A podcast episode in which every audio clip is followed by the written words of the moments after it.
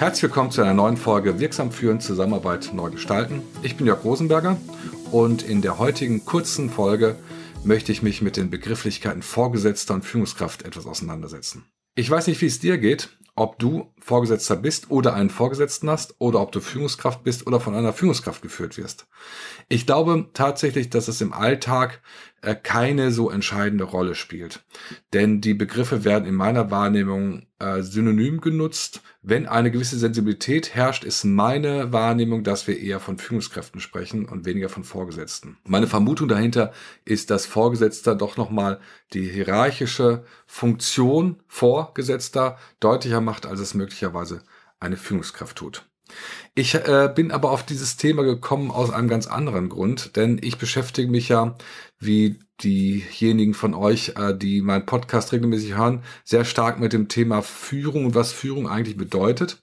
Und in dem Zusammenhang ist mir aufgefallen, dass ähm, diese Begrifflichkeiten Sinn machen, nochmal etwas genauer hinzuschauen, sie möglicherweise zu schärfen und auch zu nutzen in der Organisation. Und deswegen möchte ich mal folgende These aufstellen. Ein Vorgesetzter ist in meiner Wahrnehmung der disziplinarische oder die disziplinarische Vorgesetzte eines Mitarbeiters oder einer Mitarbeiterin. Das kann auch eine Führungskraft sein, selbstverständlich.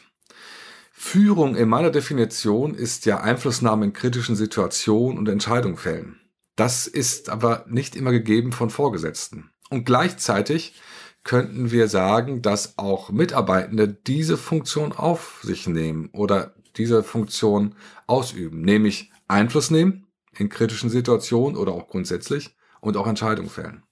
Insofern kann eine Führungskraft oder Führung durchaus von Mitarbeitenden geschehen, äh, ohne dass sie Vorgesetzter sind. Und gleichzeitig, und das ist vielleicht Makel oder ein Punkt, wo wir hinschauen können, äh, ist es äh, so, dass von einem Vorgesetzten das zumindest in meiner Wahrnehmung nicht immer explizit eingefordert wird. Es wird sich, es wird gewünscht, aber sehr oft toleriert, dass Vorgesetzte eben diese Führungsaspekte nicht ähm, für sich in Anspruch nehmen. Also dass sie zum Beispiel Entscheidungen nicht immer treffen, schnell und auch die, wo sie sich riskieren müssen. Denn auch hier ein Satz, den der ein oder die andere schon öfter gehört hat. Ähm, Entscheidung treffen heißt ja, die nicht entscheidbaren Entscheidungen zu treffen. Also die, wo ich nicht genau weiß, was richtig und falsch ist.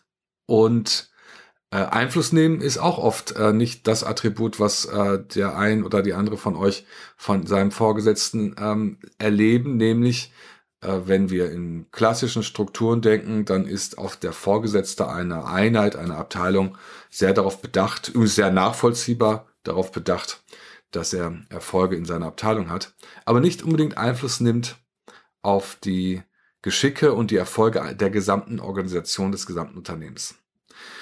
Zusammengefasst bedeutet das für mich, ich glaube tatsächlich, dass Führungskraft und Vorgesetzter oftmals synonym genutzt werden und deswegen ist das auch nicht äh, die, der große Punkt der Kritik von meiner Seite.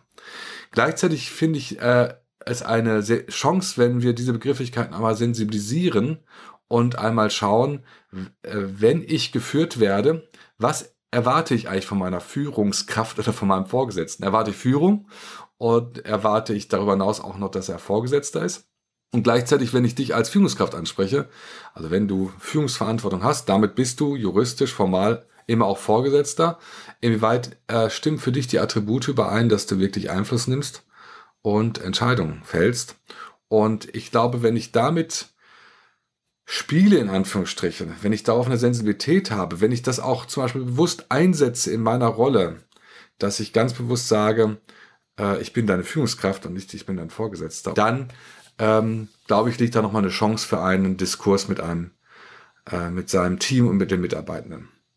Ich bin gespannt, wie du es siehst und freue mich wie immer über Feedbacks und Anmerkungen in den sozialen Medien, ähm, wo ich natürlich auf diesen Podcast hinweise und bin einfach gespannt, ob du führst oder ob du Vorgesetzter bist und äh, oder ob du geführt wirst oder von einer Führungskraft geführt wirst. Vielen Dank für deine Aufmerksamkeit.